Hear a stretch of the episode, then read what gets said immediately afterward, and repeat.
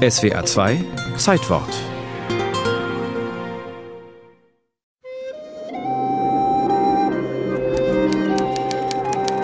Ein Fest für Strandräuber, Containerladung der Hamburg Star angeschwemmt.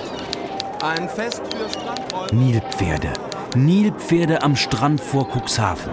Hunderttausende rosarot. Die Erklärung für das Phänomen steht im Hamburger Abendblatt. Die Wellen haben tausende rosarote Schwämmchen in Form von Nilpferden angespült. Fracht aus einem der neun Container, die die unter Bahama-Flagge fahrende Hamburg Star im Sturm in der deutschen Bucht verloren hatte. Mit Plastiktüten bewaffnet machen die Nordseeanwohner Jagd auf die Nilpferde. Doch das Hamburger Abendblatt warnt. Nach dem Gesetz ist die Aneignung solcherlei Strandgutes ein Vergehen, das mit Geldstrafe geahndet werden kann. Wem gehören die Dinge, die das Meer anspült? Eine uralte Frage.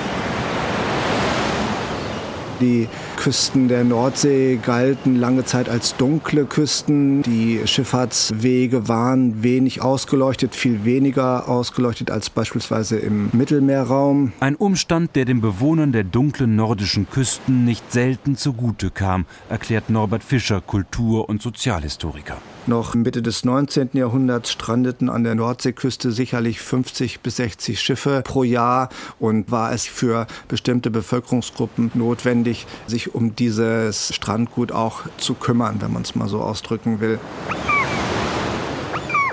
Die Germanen sahen den Fremden als rechtlos an und da der Fremde rechtslos war, war das Gut des Fremden auch herrenlos und jeder konnte sich das aneignen. Professor Rainer Lagoni, Experte für Seerecht. So hat zum Beispiel die schleswig-holsteinische Strandordnung von 1712 geregelt, dass ein von der Mannschaft in Seenot verlassenes Schiff als herrenlos gilt. Derartige Rechtsvorstellungen legen natürlich nahe, dafür zu sorgen, dass es herrenlos wird. Als ein großes, vollbeladenes Schiff auf der Höhe von Neubuko an der Ostsee strandet, haben die Küstenbewohner nicht allein an den großen Jammer der armen Schiffleut ein teuflisch Wohlgefallen getragen. Nein, kaum hatten sich die Schiffbrüchigen ans Ufer gerettet, wurden sie mit langen Stangen zurück ins Wasser getrieben. Damit sie zu Tode frieren sollten. Gerne wurde bei Strandungen auch nachgeholfen, mit falschen Leuchtfeuern und Seezeichen. Doch zu Beginn des 19. Jahrhunderts tritt Besserung ein. Mit dem aufkommenden Seebädertourismus sah man sich auch an der Nordseeküste und auf den Inseln genötigt, den Normen und Werten der bürgerlichen Gesellschaft zu genügen. Schließlich will niemand die Badegäste vergraulen. Und so hat der Tourismus und nicht der Humanismus die Küstenbewohner zu besseren Menschen erzogen.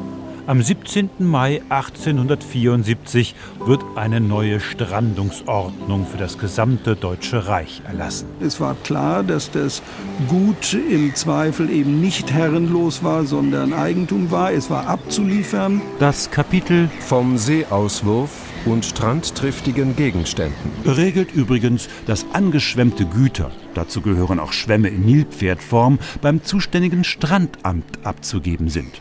Die Strandungsordnung aber wurde aufgehoben und seitdem fallen angeschwemmte Nilpferde unter das Fundrecht.